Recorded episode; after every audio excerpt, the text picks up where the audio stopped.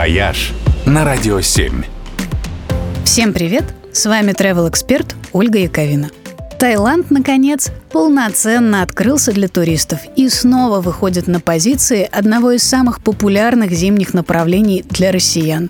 И радует новыми прикольными достопримечательностями. Например, в Паттайе осенью открылся первый в мире киноаквапарк от студии Columbia Pictures. Помимо тематических аттракционов в стиле любимых фильмов, в Акваверс работает открытый кинотеатр «Бассейн», где на огромном экране показывают голливудские блокбастеры. И можно смотреть их, покачиваясь на волнах на надувном круге. Думаю, «Аватар. Путь воды» посмотреть в таком формате было бы особенно прикольно.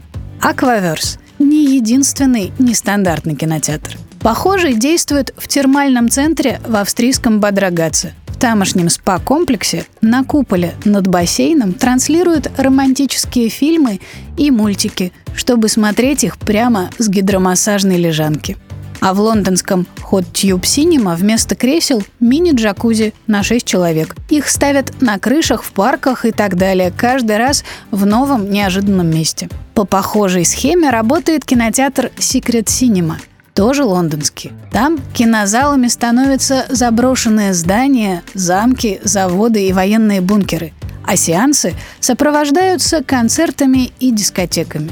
Чтобы узнать, где будет следующий хэппенинг, надо подписаться на рассылку. Приглашение придет строго за день. Секрет же.